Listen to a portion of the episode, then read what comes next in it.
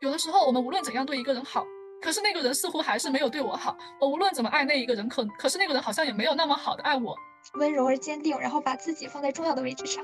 如果你自己都不重视你自己想要什么，那其他人也是没有办法，或者说没有没有这个能力能够了解你想要什么。爱自己就是我终于可以把向他人看的那个眼光收回来，放在自己的身上。你通过这种对身体控制这种感觉，能够给你带来一种我人生的一种掌控感。就是这两部电影好像都在书写他自己的人生的故事，所以也会鼓励到我，就是说，嗯。我自己人生将怎么度过，就是也会鼓励到我，就是让我自己书写一下自己的故事。大家好，这里是布鲁白的澄清，我是阿钱，我是甜甜圈，嗯，大家好，我是小菠萝，对我们又见面了，总算又见面了，很开心。然后这一期的话呢，其实是我们想聊一聊最近很火的一个电影，啊。然后我们这里有两位小伙伴有看过哈，然后有一位小伙伴是没有看过的视角，刚好我们可以一起来聊一聊这个关于《热辣滚烫》这个电影的一些感受。因为我看这个电影，我真的被震撼到了，我在电影院几乎是从头哭到尾的这种状态，所以我就很想聊，我感觉有很多想要分享的，有很多想要聊的，所以我才。呃，就是问大家要不要一起来聊一下这个话题。我感觉我有被狠狠的共情到，就就是那种我感觉在未来一年，我甚至都能从这份电影里面获得一份力量的这种感觉感受。我之前看到微博一个评论是，这部电影无论是从观看的时候，还是观看结束，甚至是一段时间过后，都可以从中汲取到能量。嗯，我没有看到这段话，但是我真的是这样的感受。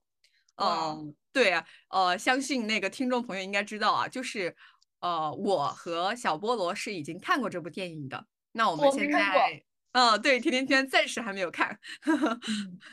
不过没有关系，我们可以先来分享一下看完这部电影的一个感受吧。小菠萝，要不要你先说？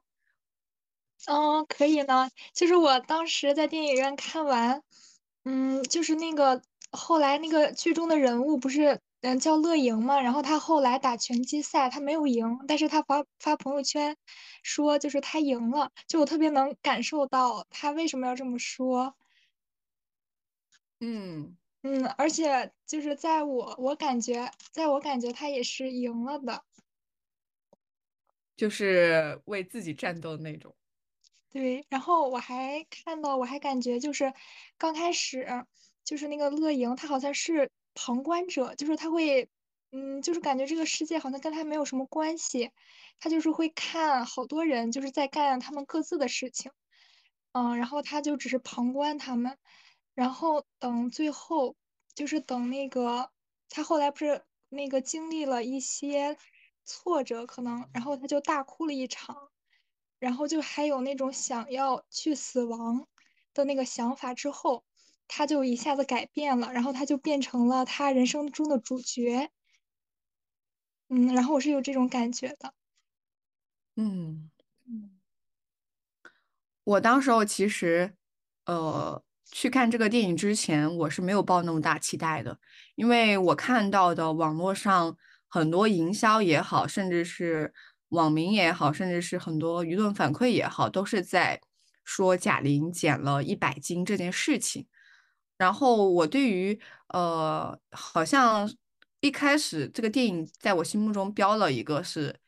减肥的励志故事，真的有这样的一个印象和代号。然后我去到电影院，我整场看完下来，我觉得贾玲做的最酷的事情，其实嗯，更应该说是故事中的那个女主吧，乐莹。做的最酷的事情，我觉得不是减了一百斤的肥，而是他真正的就是，嗯，把自己从一个缩着的这种状态，一个这种不被阳光照见的这种状态，啊，然后慢慢的就是开始走出来，啊，找到自己，又重新活了一次这种感觉。然后我在整个故事中，我都很感动。其实我觉得，呃。乐莹在整个故事线里面，她都是没有那种内心独白的，但是呢，导演会通过一些场景，就是把她内心一些感受给，比如说她一个人走在回家的楼梯，孤单的那种，只有一束光照着，然后外面又是狂风暴雨，就是在他想要跳楼前的那个晚上哈。还有就是呃很多场景吧，就是他一个人走在路上的那种。好像呃，就刚刚小像小菠萝讲的那种，好像这个世界跟我没有什么关系的这种状态，然后慢慢的转变到了他其实一开始还是为了喜欢的男生才去报的拳击课的，然后到慢慢自己喜欢上了拳击，然后想要站上那个比赛台为自己赢一次这种，就是整个过程就已经改变了，然后在整个故事中就是呃，我想赢一次，其实至少出现了两三次。啊，这是一个让我很感动的点，就是他的这种信念感吧。还有一个点就是，呃，我觉得这个电影在很多细节上做的挺好的，包括呃，在乐莹和他有一次跟他爸爸有一个对话，就有提到说，呃，他问他爸，如果你有两个苹果，你会选择给朋友哪个？然后呃，你有你不是他说的是，如果你有两个苹果，一大一小。呃，你会选择给朋友哪个？他爸爸的回答是给大的给朋友。然后啊，他开玩笑的时候说，呃，我会两个都给。这个是他说这句话的时候，其实是已经瘦了状态，但是他可能是以过去的一个口吻去回复这个话题的。但是到了最后，就是电影的这个结尾的时候，我觉得很巧妙，就是他拒绝了他曾经喜欢这个男生对他的邀约，他懂得拒绝了，他会说。看我心情，而不是你需要什么我就呃都放下我的需求去满足你。这个转变我觉得也是很妙的，所以我也不懂我在电影院为什么情绪波动非常大啊，也有可能是被里面的音乐吧，因为他用的是之前那个陈英俊的那首歌，呃，送你一朵小红花，有用那个配乐。然后有一些场景式的，他没有就是故意的煽情打鸡血，反而这个点更加的打动我。哦，我一下子说了好多。谢谢分享，感觉特别期待去看这部电影。呃，那我也要说我的感受，虽然我还没有看过。嗯，我感觉听你们两个的分享，我好像把这部大这部电影的大的故事脉络都 理清了。然后，嗯，从你们俩的描述中会觉得哇塞，好棒啊！那另外的话，可能就是平时看微博这些去了解了一些。最开始的话，还是因为贾玲瘦了一百斤，对这个电影有一些关注，但是也没有特意因为这个去看。然后再到后来，就变太多了，包括刚才还在和阿贤说，昨天看到微博热搜有一个 MV，不知道小菠萝有没有看过？那个 MV 应该是，对我觉得那个那个歌太打动人了。我今天看到了，它的播放量很高，嗯，然后就是一个过去的贾玲，也就是胖胖的贾玲和现在的贾玲的对话，我就感觉里面有一句话特别打动我，就是胖胖的贾玲说：“嗯，我觉得我适应不了这个社会了。”嗯，然后那个现在的贾玲说。这个世界本来哦，他说的是我觉得我不能适应这个世界了。那瘦瘦的贾玲就说哦，那其实这个世界本来就是属于你的。我觉得这个就是那个感觉就一下子激出来了，特别是刚才阿钱分享那些的时候，就感觉到让我想到的一个点就是那种接纳。虽然心理学上面一直在强调接纳，但是很多时候我们那个接纳我。我想，是不是一种麻木？很多时候，我们所说的接纳，这样也是可以的呀。我这样做，嗯，是我接纳的。可是，有没有一种可能是，那个接纳其实并不是你在接纳，而是一种麻木，而是你被迫的需要去接纳。然后，当你有了那个勇气去选择去不接纳的时候，反而才是一种接纳。我不知道有没有说清楚，就是可能是那种感受。哦，我好像感觉我能我能听明白你说的这个，嗯嗯，我也能够理解甜甜圈说的，我理解起来就是，嗯，我是有选择权的，就是我可以选择改变，也可以选择不改变。那这个状态，不管是改变还是不改变，都是我自己所选择的。我觉得这个电影其实是给你一个选择的权利，而不是说，嗯，我就是呃接受现在我就是最好的状态，也不是说我现在不够好。我就感觉是这样子的，嗯，而且说那一句，我就接受现在我就是最好的状态。我觉得就是有点像我刚才说那个麻木的接受。对，其实你明明心里不接受，但是你就告诉自己我是接受的。嗯，这种状态其实更像就是我觉得我自己没有能力改变，所以我就不改变了。它其实是一种就叫做行为丧失的这种这样的一种。呃，说法吧，更像这个，并且美其名曰是接接纳他。嗯，小菠萝之前其实，在我们群里面有分享一篇公众号的，就是李松蔚老师写的，还有 B 站那个视频，那个视频我还没有看，但是李松蔚老师写的那篇嗯公众号的文章，我有看了一下。它里面其实讲的也是，嗯，他讲的是自我接纳本纳，就是这个电影就是在，嗯，就是一个很好的，我觉得是一个挺好的一个心理学题材的这种电影。包括刚才我好像是看到这个文章，然后他说为什么要选择拳击，就是为什么。嗯，这个电影要选择拳击，然后那个里面有有一句台词，就说因为拳击就是两个人，嗯，打的那么厉害，然后最后还可以抱在一起。嗯，而且好像有一个利益是说，呃，他其实呃减一百斤不是说真的想要减肥，而是想要达到那个体重标准，能够站上比赛台，这才这个才是他的。呃，就是最大的目标，而不是说我真的觉得自己太胖了。嗯，我觉得这个核心的这个动力是不一样的。我在李松蔚老师分享的那一篇推送里也看到了这样的一个观点，好像他减一百斤给了自己一个入场券，一个机会。对对对对对，就是为自己战斗的这种感觉。我在网上看到，好像整部电影都围绕着爱自己来进行。其实我也不清楚，我只是看到一些周边。嗯，爱自己，在这部电影里面呈现出来的，它也是有一个，就是有一个转变的过程吧，就是以前的。这个女主角乐莹确实是不够爱自己的，她其实也不是，她可能其实是挺渴望被爱的，但是呢，好像呃，老妈和妹妹还要坑她，然后闺蜜还抢她男朋友，然后又被劈腿，然后喜欢的男生呢也并不并不是真的喜欢她，啊，好像就是她的人生没有什么。哦，甚至是呃，里面还有一个他的表妹，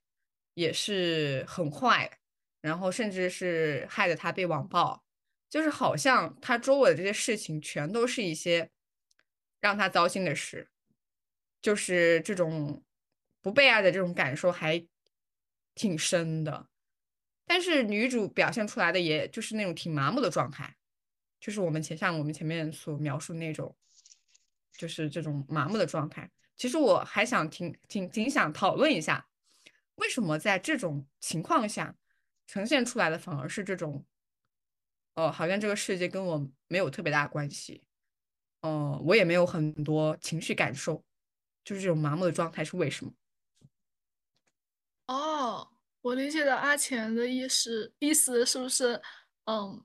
本来你会有很多痛苦，本来你应该会有很多情绪，你都遭遇了那么痛苦的对待了。可是你反而没有情绪，哦，我感觉这可能是一种退缩，就是当面临很多这种嗯外界的那种不好的事情，然后我们可能就会想保护自己，然后我们就不想承认这些，然后感觉他可能就自我保护，然后他就缩到自己的小角落里。嗯，我还是想到李松蔚老师那篇推送里面也提到了这样的一个问题，也是说他提到的一个观点是我们应该保持感受痛苦的能力。嗯，对，嗯，我想到就是我最近还是在看那本呃认知疗法基础与应用那本书，它里面其实讲到一个概念，就是关于行为激行为激活的这个部分。因为认知行为疗法最开始就是用于治疗抑郁症患者嘛，那抑郁症患者他们有一个比较明显的这种特点哈，就是嗯，他会通过呃让自己维持在这种嗯，就是这种呃持续性的这种无所事事啊啊，就比如说会不断的就是像乐莹说的最多就是睡觉。啊，什么事情也不干，以及呃暴饮暴食、吃东西等这种方式啊，就是通过一些这种有点像强迫性重复的这种方式，让自己就像刚刚小菠萝讲的，就是待在自己的这个这个嗯，像什么，就是安全的感自己感觉安全的地方。对对对对，不是说舒适圈，而是说这个状态好像假。就是他给自己营造了一种，这种是正常的，然后我现在是安全的。他在好像在反复的，就是在劝说和安慰自己的这种一个一种感受，给我就是这样。这样子其实是有一些病态的，可能在我看来是有一些病态的。那他其实已经丧失了很多行动能力，在慢慢的就是有一种退化这种感觉。嗯。跟我感受，包括刚才阿钱说到的，有点像那种不破不立、置之死地而后生的感觉。之前乐莹很痛苦，或者感受不到痛苦的麻木，到最后的似乎开始活出自己。我就在想，是怎么样转变的呢？就是那个极度痛苦、极度低迷的状态是怎样开始打算去改变的呢？这个其实就是一个行为激活的过程。如果放在我们的认知行为治疗里面呢，那就是给给他布置作业，就是说直白一点，就是布置作业。我在这个电影里面看到的是他的一个动机转变吧，就是他最开始其实还真的是为了他喜欢的男生可能要被辞退了，他才去报的这个课，所以他对去上。拳击课以及去练拳击这件事情，其实没有那么上心。到后面，呃呃，那个转变的过程，其实在这个电影中没有强化的很明显的那个转变。但是如果让我想过去的话，是，呃，有一个事情是他可以去做的，然后，呃，他从这个做的过程中获得了一些快乐，有可能是运动给他带来的快乐，也有可能是。呃，他让自己动起来这种快乐，或者说是，就是呃，有一些归属感了、成就感了，在这个事情中体现出来，然后他再愿意说持续性的再去做，就是这，它是一个一个过程，就是行为激活的一个过程。嗯，是不是就是那种先做一个小事情，然后给他带来正向的反馈，然后他感受到快乐，然后他就会去做更多的事情。想去做，听起来好像重点就是一定要先动起来，对，因为那个行为就会带给你某一种情绪或者感受，无论这个感受是正向的还是负向的，它都会给你带来一些什么。正向的话可能会让你继续去做，负向的话至少让你感受到了这样做对自己感受是不好的，就是无论是好还是坏。它总是会给你带来一些什么，而打破了之前的你的那个状态，打破那个状态过后，就会有新的改变发生。嗯，是，是，嗯，但是我刚刚听你们呃，分析下来，我有一个，呃，对于这个电影，呃，如果可以更高，呃，去升华的点的话，我我想到的就是我刚刚讲的，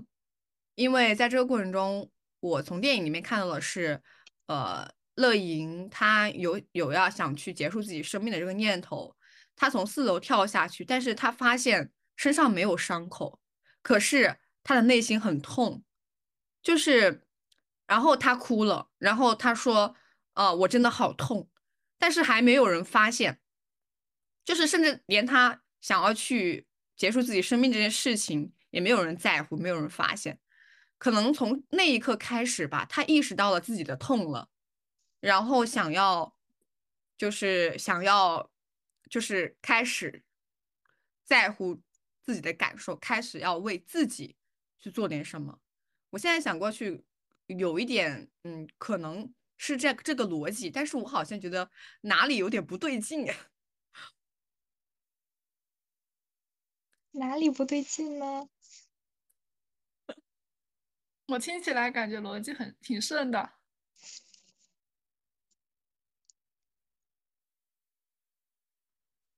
嗯，因为网上还有一种声音哈，就是说，嗯，乐莹其实一开始是有一些讨好型人格的。但是这种讨好型人格又和他的这种退缩和逃避有一些冲突，就比如说，她会去呃讨好她的闺蜜，她即使已经受伤害了，还去给她闺蜜当伴娘，就是抢抢走她老公的闺蜜。然后还有就是，呃，她对于喜欢的男生也是无条件的这种付出，以及。在她家庭里面，她妹妹一直攻击她啊，但是她妹妹，呃，问他要房子那个产权的时候，他还是会给他。就这种状态好像是有一些讨好型。那但但是他这个讨好型，如果我我只是说网上一种声音，我现在没有想清楚哈，你们可以帮我捋一捋。但是这种这种状况下，他如果真的有讨好型，那他为什么不去做一个在？呃，自己的家人面前做一个孝顺，做一个懂事，做一个乖的一个小孩儿。就比如说，啊，会出出去挣钱，啊，不会在家里面啃老。所以就是有人会说，他的这种这两者之间是有一些冲突的。这个逻辑，反正这个点我有点没有理顺。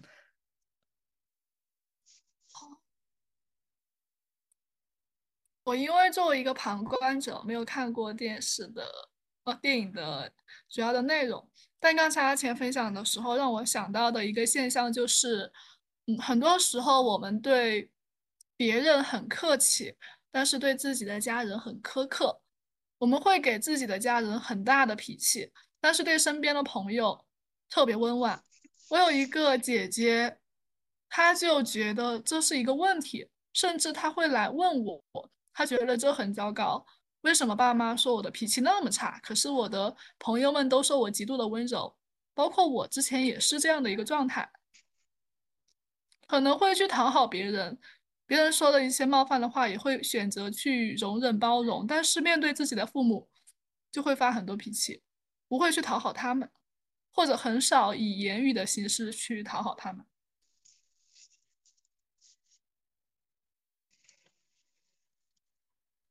呃，刚刚听了甜甜圈讲的，我有一个想法，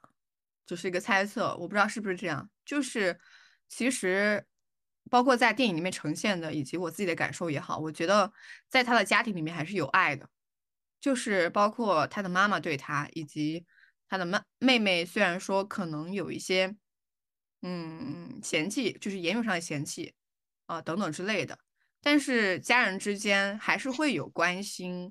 或者说是，嗯，其实他的家人也是一直鼓励他要去找工作，呃，要去改变现状的这种，其实是有的。所以，呃，我不知道对他来说会不会说家人其实是一个安全区。哦，就像他在电影里面一直讲的，就是他其实是不擅长人际交往的，但是其实他会觉得家是一个港湾。所以他待在家里面，相对来说是他的这种就是一个壳，哦，没有说他在这里会刺激到他更加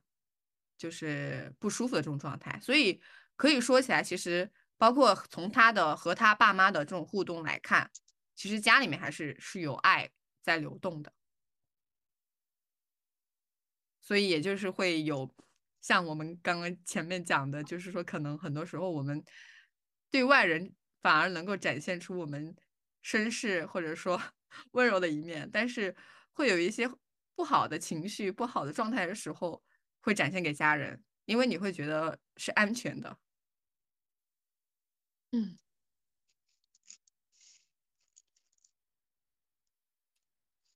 嗯，就是我不知道阿钱有没有感受到，就是看这个电影，就是比如说那个，嗯，问，嗯，就是他的爸爸问乐莹，就是如果有两个苹果，嗯，给别人你会，嗯，给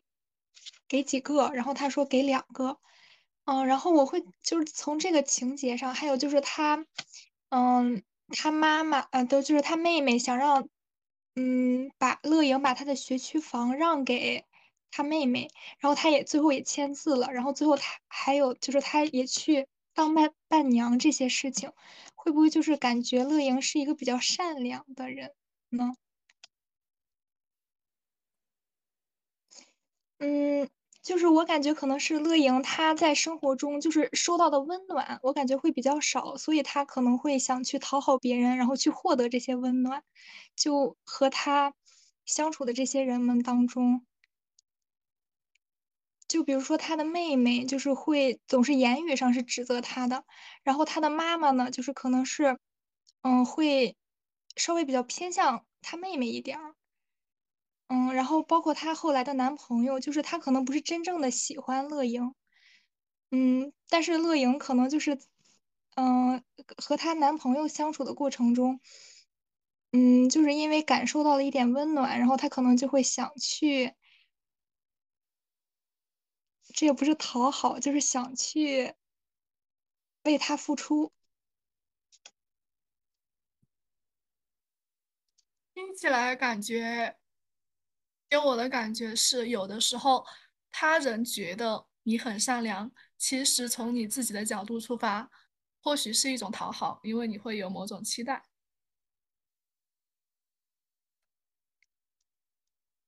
嗯。我说到这里，我好像觉得就是善良，他可能就是我相信乐莹是善良，但是好像善良这个词，我突然想到在心理学里面的解释，它更多的是分析他背后的动机，或者说是这种叫做什么，就是他的需求，因为我们说，呃，我们对别人的善意其实是。也是，呃，你如果从根源上来说，也是基于我们自己内心的需求的。就像，嗯，有些人会觉得，比如说我去给一些人施予善意，其实是为了满足我自己内心的这种，就是，呃，叫做好像我给予别人一些什么，我就能够获得一些什么的这种，这种，这种。有些人是为了这种，所以，呃。我觉得可能从，如果要从心理动机上分析，可能我觉得更更加是要偏讨好一些。我不知道之前有没有和阿浅或者小精灵聊过《爱的三部曲》。嗯，他是我导师提的一个他的理论，他之前有把这个理论写成一本书，因为他经常用这个理论去心理咨询。嗯，他提出来的理论大概是这样的：他说我们的爱有三个步骤。那在爱的第一步，其实是向他人索取爱，就是在这个阶段，你做什么都是依照别人的标准。嗯，有的时候你对别人好，是因为你觉得我都对你这么好了，是不是你也应该对我好？这个时候，别人喜欢我，那我就觉得我是好的；别人不喜欢我，那我就觉得我是不好的。我对自己的感受。全都是依照他人对我的评价而定的，所以我很需要别人认可我，我很需要别人来喜欢我，所以我一直在努力的让别人喜欢我，我要去讨好他们，我要做一些事情让他们开心，让他们快乐。是不是因为我都那么爱你了，所以你也会来爱我呢？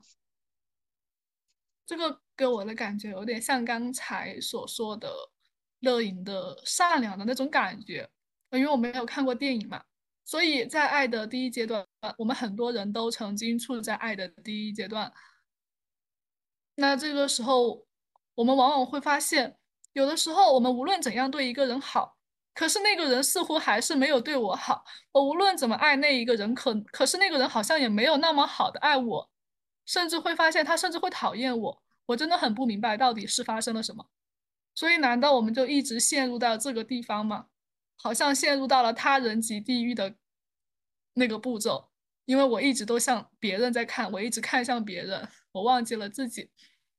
所以就老师就说，那我要怎么样才能打破这个状态呢？我总不能一直在这里循环啊。所以爱的第二步，他提出就是爱自己。最近几年网络上风靡“爱自己”这三个词，那爱自己到底是什么呢？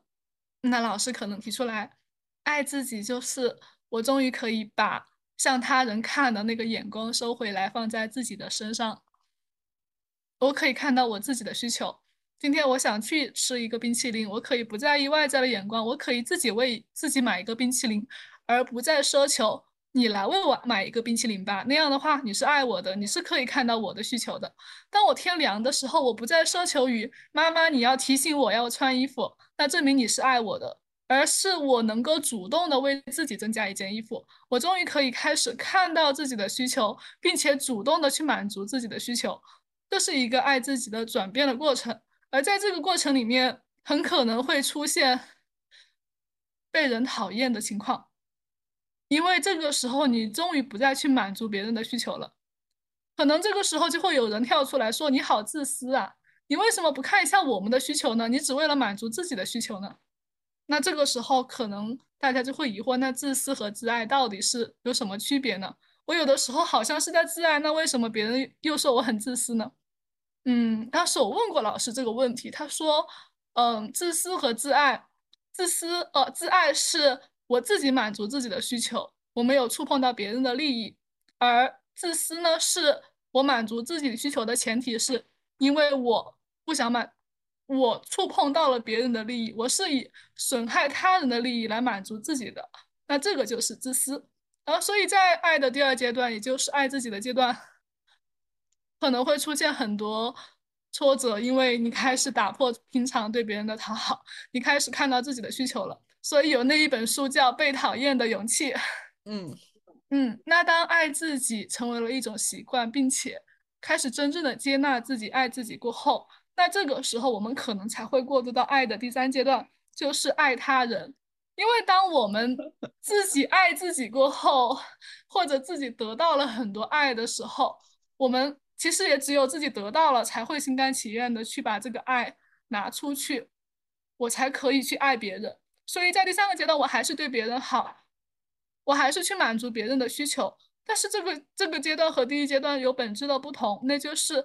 我对你好，我没有目的，我是单纯的对你好，我是单纯的来爱你，我不是讨好你，我是真正的去想把我自己的心分给你。那在这个阶段，或许。别人也可以感觉到，或许这个时候别人就感觉到了你的爱，反而来更好的对待你。好像这就是我导师提出来的一个爱的三部曲的一个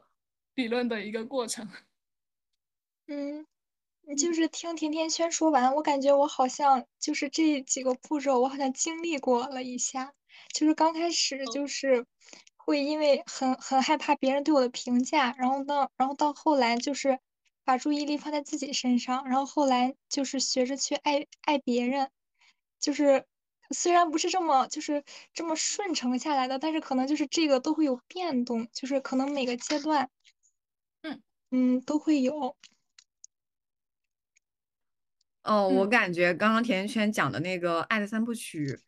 我觉得听起来，嗯，还挺。挺像那么回事儿的，我是感觉。然后你刚刚在描述第二个阶段，就是爱自己的那个过程，我就在想第三个阶段，好像我想过去啊，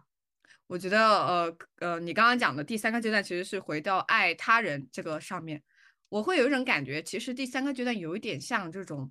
爱万物苍生的这种感觉，其实更多的是我好像对于每一种生命或者说。呃，我世界上存在的每一个东西，我觉得它都是有其存在的价值和意义。好像这个爱就有一些升华了，不一定是聚焦于在其他人身上，而是说把整个宇宙万物自然都融合了的这种感觉。我我那个时候你还没讲的时候，我其实在想是不是这个，但是但是我觉得你讲那个点其实也是有相近的，其实差不差不了太多。就是刚刚我讲的这个，然后我觉得其实可能这个电影也是在讲这个过程嘛，就是我们呃从索取爱到爱自己，然后可以把爱分出去的这个这个过程。嗯，当然这个过程不是说它是很独立的，或者只有这个方向。那很多时候，我们对不同的事物，可能一部分已经处在第三部分了，那其他的部分可能还是处在第一部分。或许三个部分的爱一直都在自己的身上。嗯，是的。刚才阿钱说到爱万物的时候，就让我想起我高中的时候有一段时间特别的热爱这个世界。那个时候，我记得我乘公交车去上学，我发现一切都好棒啊。司机好幸福，他每天可以开公交车工作。这个路牌安在这里刚刚好，因为它有它的作用，它可以给人指路。这个地也修的刚刚好，这个石头放在这里都恰到好处。我记得我当我状态特别好的时候，就有这样的一种万事万物都有它自己的价值，包括路边的小石头，所有的东西，就感觉到那种温暖与爱充盈着我整个身体。但是后来发现，当我慢慢长大，这样的感觉越来越少了。所以这是不是说明学生时时代还是经历的事情少一些，更加幸福，幸福感更强烈一点？特别是对于你这种好学生，更加了，又没有学业的这种。嗯，我们从小被教育要以德报怨，因为我妈妈从小就是这样告诉我的：你要以德报怨，你要善良，你要对别人好。所以孔融孔融让梨那个故事才一直成为经典。大人一直都让小孩把你的东西分出去，包括有的时候我们在家逗小孩也是，小孩手上有零食，我们会告诉他：“哎，你把零食给我吃吧。”好像这是我们中国的一个传统文化，我们就是要爱大家，因为我们也是一个集体主义文化嘛。我们都是一个关系社会，包括自己的家庭、工作的那些关系、家庭关系、朋友关系，我们处在一个关系型的社会里。这个社会需要我们去牺牲自己的利益，去满足他人的需求。那从小到大以这样的方式成长起来，特别是是，其实现在社会还是重男轻女挺有一些存在的。然后作为一个女性，从小到大可能会做更多的其实自己不那么想做的事情。当在这样的文化处在这样的文化下，然后慢慢长大，当我们到了大学，当我们去了大城市，开始接受一些新的思想的时候。那这个时候，或许会有一些拉扯，因为个人主义开始，个体主义开始流行起来，大家都开始说我要爱自己，我要接纳自己，我要活出自己。可是这和我们从小到大接受到的那种思想是不一样的。我就在想，在这样的情况下，怎样的拉扯，或者怎样可以跳脱这样的一个内在的一个内耗的感觉？我不知道，嗯，你们有没有这样的经？那个那种感受或者经历，我是有这样的感受存在的。我是觉得是这样子的，就是呃，就拿我们刚刚讲的那个爱的三部曲来看，你如果都没有做到第二步，你直接套到第三步是不可能的。那你你的这个第三步还是在第一步。那你当当你在第一步的时候，你都没有对于自己的需求有一个正确认识，你这个时候你是会非常难受的。然后是，甚至是可能是会出问题的。我觉得从长远来看，你得先保证自己不出问题，你得能够明确表达你的需求，明确我自己在这种状态下我是可以接受的，你才能够去满足他人。所以，呃，我觉得我还是倡导大家 要先爱自己，然后你如果达到了，就是或者说你。呃，上升的一个维度，或者说你你你足够爱自己了以后，你才可能到第三步。我是这样觉得的，小菠萝。嗯，是不是就是先那个满足好自己的需求，然后在自己，嗯、能做到的范围内，再力所能及的去满足别人？嗯，而不是牺牲自己的所有来满足别人，要做到以德报怨。对，就是就是，如果你牺牲自己的话，你可能自己会有出现一些问题，就是或者会生病之类的。嗯，以德报怨不是一个长期主义，迟早，因为我感觉像很多的这种矛盾和爆发的这种哈，就是很多我们的类似于有一些刑事案件也好，它都是就是稻草一根一根一根把你持续的压垮，它就是这个矛盾没有得到一个化解，然后就持续的积压。就有可能是在那个不断的妥协这种嗯这种接受中，我其实是压力会更大的，它不是一个正向的一个事情。那可能外在的人还很纳闷儿，你平时一直都是经历这些的，你以往没有感受，为什么这一次经历以往一一样的事，为什么就把你压垮了？可能大家还不接受。是的，是的，就让我想到，嗯，给我的感受是因为从小到大会从这样的一个教育下成长，所以当最开始接触要爱自己的时候，我的第一问题就是自私和爱自己到底有什么区别？因为当那样的思维在自己的脑子里停留的时候，当爱自己这个声音发出的时候，我们就会直觉上去怀疑，那你那不就是自私吗？你都不满足别人的需求，你就只看着你的自己，那你不就是自私吗？嗯，所以最开始刚接触到爱自己的时候会很矛盾，因为你是两个思想的碰撞。但可能接触爱自己的时间越来越长久了，当你终于发现我是有能力，我也是有条件去真正的看到自己的需求，并且满足自己需求的时候，这我相信这个跳跃是一个很痛苦的一个过程，因为你要先要打破之前的一个思维方式。但是在这个过程到了第二个过程的时候，我就会发现，当我当时我和别人可能有冲突，或者我想去，嗯呃呃差评别人的时候，或者投诉别人的时候，我妈妈的声音又出现了。啊，女儿呀，你不能这样信自己。你你你想，你你恶评了别人，投诉了别人，人家怎么办？我说那是因为他们做错了事情。那他有说，那你要以德报怨啊！你看你妈妈怎么样，人家对我怎么样，那我是很以德报怨的去对待他们的。那我当时就直接说，那以德报怨，何以报德呢？那你要以德报怨，那你对，那你对于那些德，你要怎么样去报答才可以呢？所以就那一次，我才可以真正的站起来，对我妈妈去否定她的一个观点。刚刚甜甜圈在讲这一段的时候，我想到的是，就是爱自己其实是一个自我评价，然后自私其实是一个他人评价。嗯，就是呃，他人评价其实是说，类似于你身边的人想要你，他们的需求是想要你满足他们，然后他可能会给你打上一个你不满足你就是自私的这种标签。然后有些时候我们其实是可以兼顾的，就是在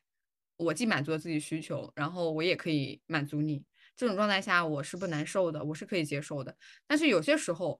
那个需求我就是没有办法满足的。那在这种情况下，我觉得还是以自己的需求为准，因为第一是任何一个其他人，他其实都不知道你自己就是不能够真正的知道你想要到底是什么，只有你自己想知道你想要是什么。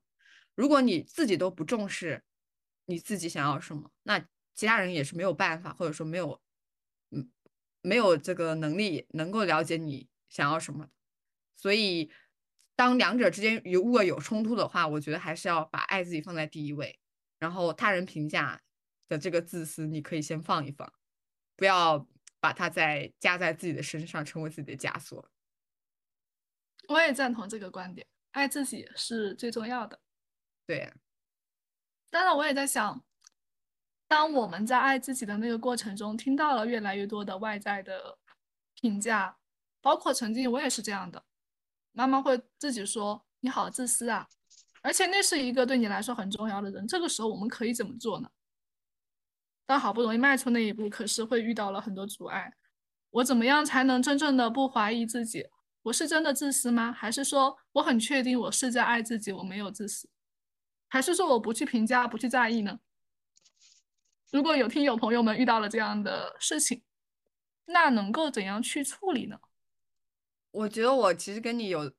类似的事情，就是我妈妈也说过同样的话，就说，嗯，一个是说你们这一代的人很自私，然后还有一个是说你很自私，啊，然后这种时候往往是在，呃，说我们这一代人很自私的时候，可能是他听到了我跟我年龄比较近的一些人的一些故事，然后可能跟我聊八卦的时候会说，然后说我很自私的时候，可能是。我跟他某个事情之间有冲突了，他有些生气，他会这样来评价我。这种时候，我一般好像不会生气，因为我可能会以一种就是呃跟他类似于调侃的方式，就是说，对呀，我们这代人和你们就是不一样。然后呃，就是以一种我不生气，你生气也没有用。然后就是让他慢慢的接纳这件事情，就是我跟你就是不一样的，没有必要非得一样。我好像是以这种方式，就是我不会被他的这些话激到，然后他就拿我没有办法。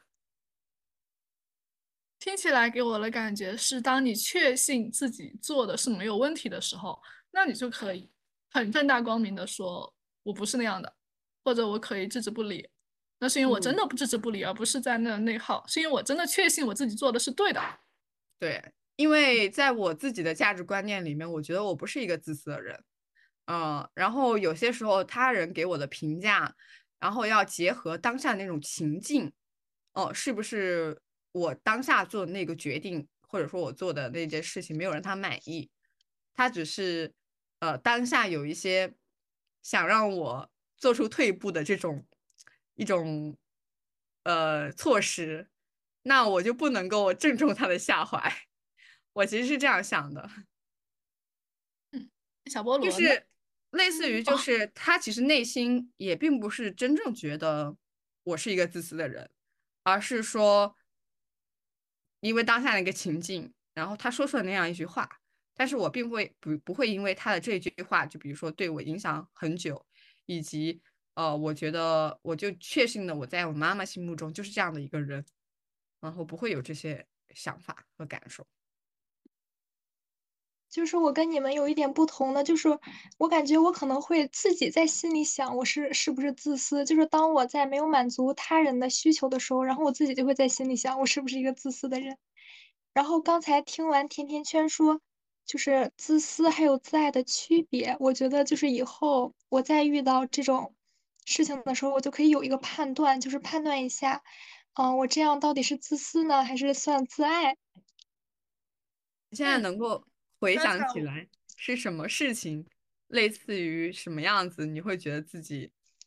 也会是个自私的人。嗯，我想到了，就是比如说，嗯，我在姑姑家的时候，然后姑姑在刷碗，然后我在我就在我在沙发上玩，然后我会想，我是不是一个自私的人？就类似这种情况，就是其实也并没有人要求你做什么，但是你自己，你内心的这种道德准则又会开始，哦，让你可能是呢。我刚才听到小菠萝说到自私和自爱的评判那的时候，我也很想当你们说完过后，我也很就是想把这个步骤细化。因为我们可能因为学了心理咨询，我们可能已经成长了很多了，所以当我们在看到这个问题的话，我们可以很正、很有底气的去说我是爱自己的。但是对于很多听众朋友们而言，可能还是处在那个内耗的过程，所以我就在想，有没有什么方法或者步骤或者自我提问的一些方式，能够让自己的呃是否自私这样的内耗中能够慢慢的解脱出来。然后我刚才想到了一个小点，就是，哎，那我可以开始，当我意识到我开始询问自己，我是不是真的自私啊？那我该怎么办的时候，或许是不是可以问一问，我做这一件事情到底是为了谁？我只是为了我吗？哎，这是我看到了自己的需求。那我为了我的时候，是不是损害了别人的利益呢？我是以损害他人的利益来为我好吗？哎，如果我是损害他人的利益来让自己感受更好，那这是不是真的是一种自私呢？那我是不是下一次可以改正？但是当我发现我和别人的利益一点关系都没有，他们只是想要获得我的更多的帮助。那其实不是我，嗯，义务要去做的，只是我曾经可能给予他们的这些，他们觉得那是理所当然。其实他们获得的那部分，没必要非得是我来付出。那这个时候或许就可以看到，哎，我做这件事情，我没有损害他的利益，我可能是更多的，嗯，让双方或甚至是让我有一个，嗯，情绪比较好的一个状态。那可能这个就是爱自己。我想到了一个小点是这样的。或者后面还有没有其他的方法可以具体可行的？哦，我想到的是，就是当你产生了对于自己的一种怀疑，我是不是自私的时候，可能是由于一个某具体的事情，你联想到了这个，或者说是其实是你的一种自动思维。当你产生这种想法的时候，你其实可以去识别一下你的这个自动思维是怎么来的，以及它的攻击方式是什么样子的。你是。向内对自我进行攻击，还是向外对他人进行一些攻击？就是内归因和外归因吧。就比如说，嗯，呃，类似于，其实我觉得，嗯，比如说你觉得自己怎么怎么样，你自己做错了，哦，我自己很无能，我自己是一个很自私的人，这种其实都是你把相当于是别人递给你一把刀，然后你把这个把刀捅向了自己，其实就是一种内耗。但是当你把这个事情，呃，可能外归因就是，比如说是别人做错了，或者说是呃，因为呃什么呃什么客观原因啊，或者说是不得已的一些情况才导致的这样。就不管说你的这个行为，或者说你的这个归因到底是是不是正确，这个先不讨论。但是当你向外去看，把这个原因不归咎归归咎于自己，而是。把这种攻击指向外的时候，你至少其实是对自我进行一种保护的。我们所说的有一些，甚至有一些，嗯，叫做这种自恋型人格障碍，或者说有些呃这种强迫性人格障碍等等之类的这种啊，他们可能表现出来是一种很容易跟别人起争执，或者说呃很容易去指责别人。它其实是一种自我保护的方式，至少在这种情况下，他不会。就是他自己不会有太大的这种，嗯，我们所说的这种内耗吧。所以这也是一种方式，就是当你产生这种想法的时候，产生这些思维的时候，你可以先去识别一下自己是属于是向内攻击还是向外攻击。如果你是向内攻击的话，你其实可以尝试转变这种思维，看是不是有其他的可能性。嗯，然后再当你通过这种练习，慢慢的你就能够。把更多的就是呃这种向内攻击的这种想法，能够慢慢的转变成向外。刚才听阿钱描述的时候，我好像想到了另外一个方法，但不确定确切实可行。我就想的是，当你在内耗自己是是不是自私的时候，或许可以跳出来，假装做这个事情的是别人。因为好像从小到大，我们一般养成的一个思维方式都是对自己苛刻，而对他人宽容。对，那跳出来以一个另外一个人的视角，发现那个人是这样做的，我会不会觉得他很自私？哎，那这个可能会是一个很简单的方法。嗯，就是以一个旁观者的角度来看一下自己做的这个事情是怎么样的。就像很多时候我们都有一个聚光灯效应。似乎觉得自己所作所为做的每一个细节、每一个小点都会被他人发现，那自己尴尬，那个尴尬就变得更大化。哎，那其实或许从他人的角度出发，其实看不到那么。我觉得我们今天拓展的还挺多的，从最开始这个电影的感受，然后聊到了就是呃这个乐莹的这个转变，就是故事中的这个女主的这个转变。啊，为什么转变，以及她以之前的状态是什么样子的？为什么，嗯，就是是那种好像世界和我不相关的这种感受，到我为什么又走进了拳击，站上了比赛台的这个过程，啊，然后又讲到了，嗯，就是关于爱的三部曲，我们，呃，就是从这种讨好型。然后到爱自己，然后到爱他人，甚至是宇宙万物的这个过程，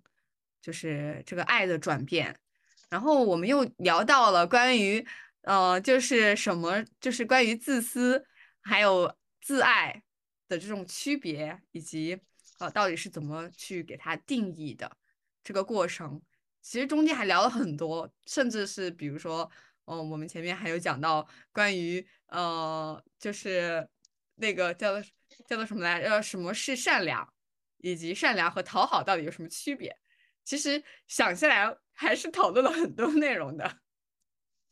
嗯，还是很丰富。对，好，还有什么大家准备的还没有讨论完的话题，可以可以再聊一聊。嗯，就是之前阿钱不是在群里发了一个，就是说身体的改变对人生掌控感的获得这一点，你有什么想说的吗？哦，对，就是我想说的是，其实，嗯，电影中没有哦，没有刻意的去营造他。减了一百斤是一件很厉害的事情，没有打这个点。但是我是在想，我们现实生活中有很多人哈，嗯，比如说在对于这部电影，有一些人网络上的评价是说啊，贾玲瘦了，但是她好像没有那么快乐了，这是一个。然后还有一个就是对于那些身体有快速变化，比如说减肥也好，或者说是呃我我一下子就是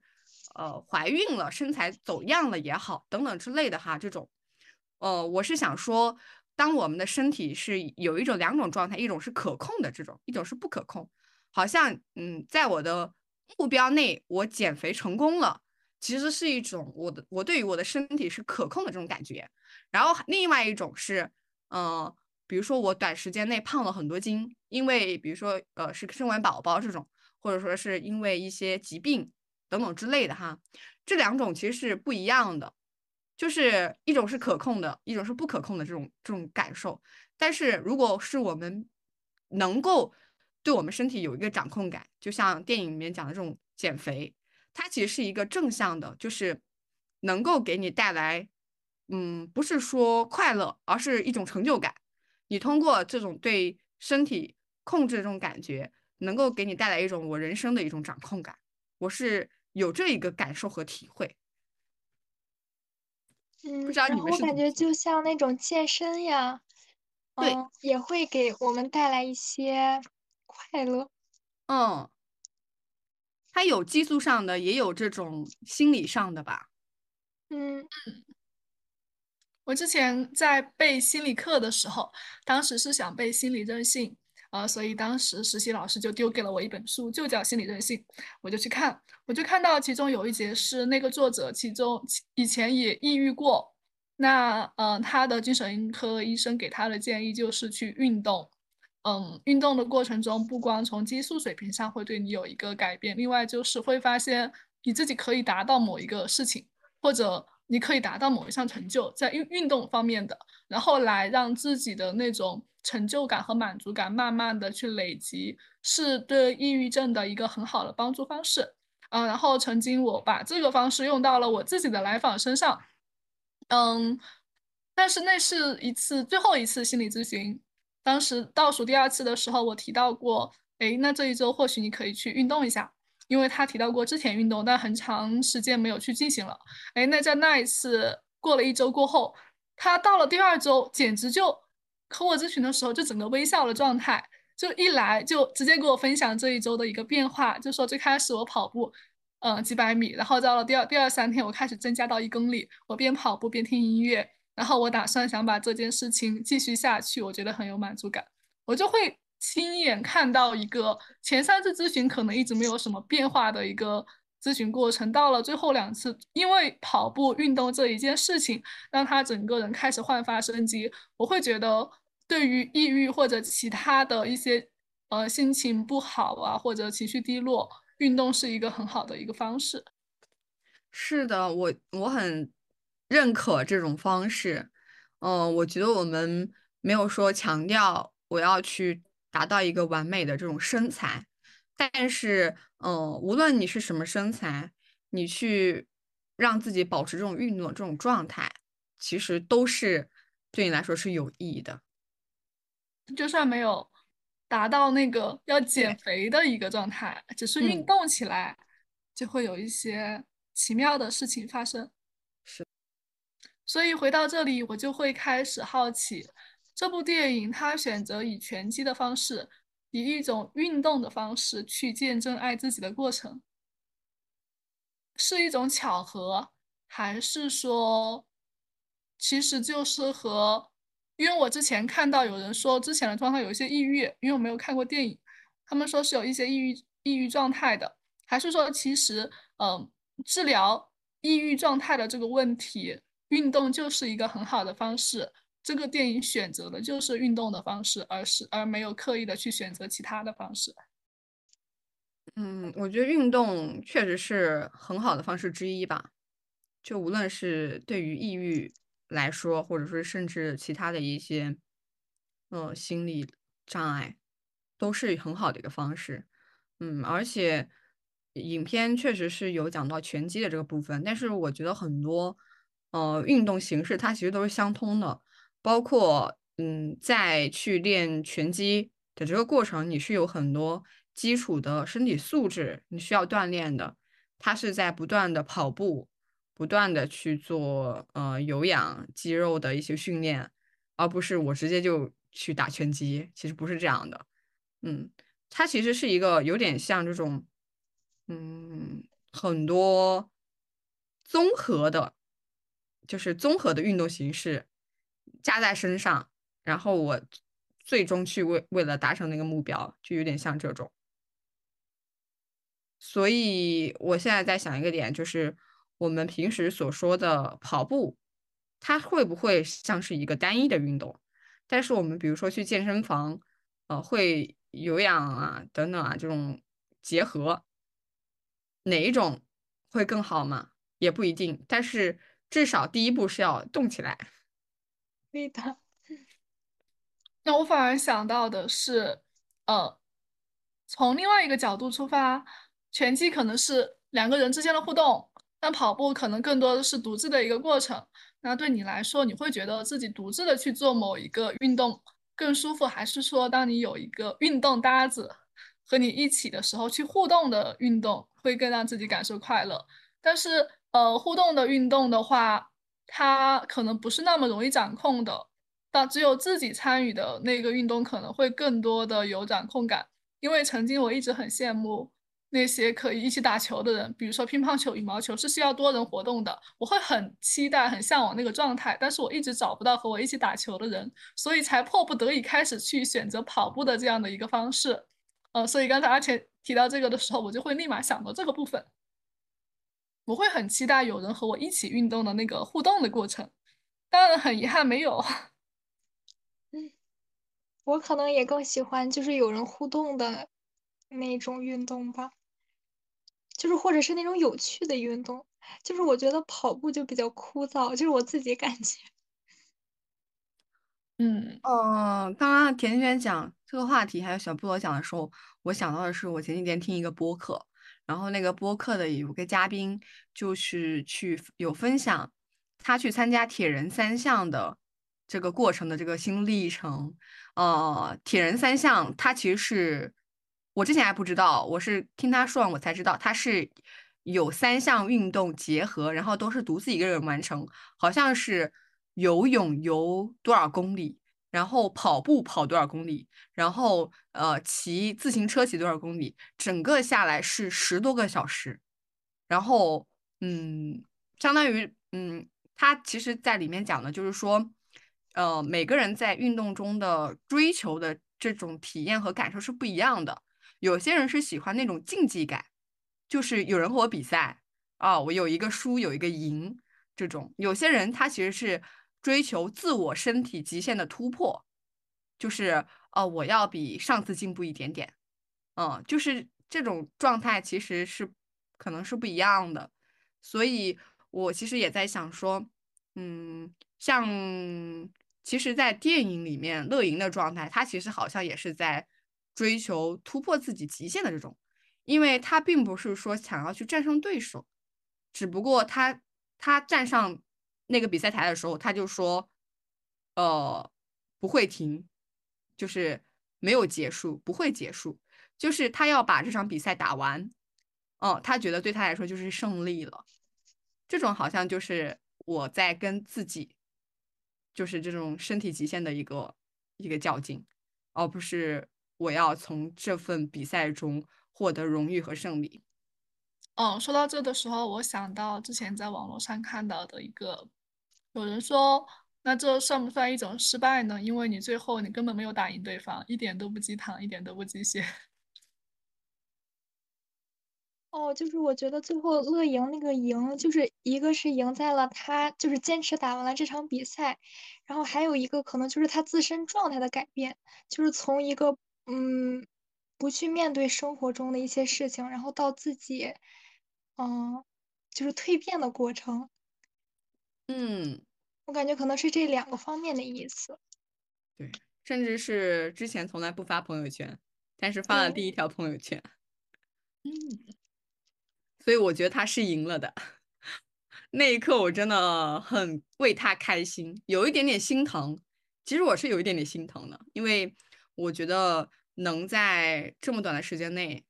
瘦一百斤，即使是在他有专业团队的这种条件下，哈，我也觉得真的很了不起。而且他，我觉得他最了不起的是他，他。不是说只围绕这个点，就是以一种励志积雪的这种方式，而是有点，他并没有说鼓励你也要你也要去减肥，并没有说鼓励呃你很胖你也要去减肥这种。哦，我觉得就这些点综合起来，真的很打动我。他鼓励我，激励我，让我去爱自己。对。所以我在在想，一会儿要结束的时候，或许因为今天聊到了爱自己这个主题嘛，或许我们可以每个人对自己说一个，嗯，激励自己或者给自己力量的一段话，同时也可以带去，嗯，听播客的朋友身边。好呀，嗯，嗯，还有一个点就是我在网上还有看到一个评论，我印象很深刻。就是有人说，贾玲第一部电影是送给妈妈。哦，我们应该都有看过她那部电影哈。嗯，哦，是送给妈妈，因为她妈妈其实已经去世了。其实他第二部电影是送给自己。就是我觉得他还是挺有天赋的，但是我觉得“天赋”这个词并不会抹杀到抹杀掉他的努力。嗯，我觉得正常，你就算是一个正常人，一年就是不到一年时间瘦一百来斤，都是一件很困难的事情，甚至这个困难远远超出我们的想象。它其实是需要非常大的毅力，要意志力很坚强才能做到。所以从这一点上，我真的觉得他真的很酷。嗯，就是我想到我最近就是看了一本书嘛，叫《故事疗愈》，就是我只看了一点点。然后我在看完这个电影之后，我就感觉贾玲好，就是这两部电影好像都在书写她自己的人生的故事，所以也会鼓励到我，就是说，嗯，我自己人生将怎么度过，就是也会鼓励到我，就是让我自己书写一下自己的故事。啊，我我很理解刚刚小菠萝讲的这个这个点，就好像有一点，他通过这种艺术表达的形式，把自己其实也在经历的一些事情，以这种艺术手法表现出来，好像也是一个疗愈的过程。嗯，因为可能这两件事情对他来说确实都是很沉重吧，说起来很沉重，但是他却以一种这种艺术手法呈现出来，就是这个一个故事疗愈的过程。嗯。之前我在看这本书的时候，它是我导师推荐的一本书。当时他就鼓励我们去，其实我们从小到大，从小的时候童年经历到现在，就是一个人生故事。我们可以通过自己的人生故事去看到自己为何成长成今天的模样，然后去选择我之后要如何生长。这是一个疗愈的过程。我刚才还想到一个是，嗯，贾玲真的是一个很努力、很拼的一个人。最近我看一些其他我喜欢的博主或者一些其他人物传记，我都发现那些很出名的闪闪发光的人，他们除了天赋之外，有的时候或许没有那么多天赋，更多的是因为他们那种奋斗和拼劲，让我得到了很大的激励。虽然这种类似于痛苦教育，或者类似于的你要努力、你要去 拼搏的这种教育，是从小到大我们一直都在接受的。但是从曾经我们被迫接受到我现在开始努力的去自觉的想要去呃接纳并且接受我要去拼搏的时候，这个过程又会带给我很大的一个动力。嗯，听起来你好像也是有一个改变的，就是从被迫然后到主动。我觉得我好像也是这样子。嗯，就好像他不是说你要接纳当下，而是说你有能力去改变当下，你也可以不接纳当下，因为这都是看你的心情，你是可以改变的。对，嗯，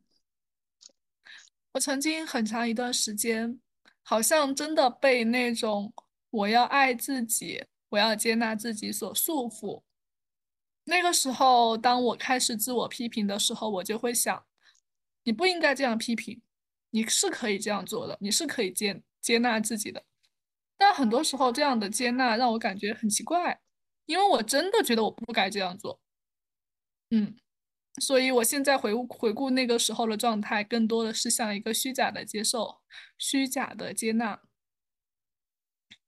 也只有成长起来过后，真正的接纳，嗯，被迫的接纳，好像今天一直在反复提及这个事情。可能接纳和爱自己给我最大的感受就是，曾经我是逼迫自己去爱自己，你要爱自己，到现在的我可以爱自己，也可以不爱自己的一个转变。嗯，我来说一下我的感受。呃，我们其实也接近尾声了，那我们其实可以关于爱自己，嗯，给自己也给我们的听众朋友送一句话吧，就是每个人，嗯，我回忆起来，我以前可能其实是有一些讨好型人格的。我想在我的学生时代，至少一直以来是这样，我会想要去。嗯，为别人都做得好，给他们安排好的这种，然后甚至是，嗯，会把自己的这种需求放在后面，会滞后。但我现在不会这样，我好像现在达到了一种优先爱自己的这种状态。我觉得是从关系中获得的这份转变，嗯，其实是有点像从关系中。有个人告诉你、教你，嗯，你其实是可以，就是勇敢表达自己的，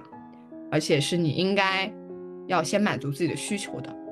嗯，这是一个。然后第二个话是自己在这个学习的过程中，学习心理学，看了一些书籍，学习心理咨询，嗯，在这个慢慢的过程，好像也有点找自己的这种过程，就是你会更加的看见自己。所以，我其实希望，嗯，也祝愿大家，不不一定是你的转变，可能需要一些机遇，啊，不一定是通过一段关系，你可能是通过其他的方式，但是我希望大家最终都能够获得这种爱自己的能力，以及，呃，当你拥有足够的爱以后，可以给予他人爱的这种能力。嗯，然后接下来我说吧，嗯，就是我可能也是在慢慢学着爱自己的，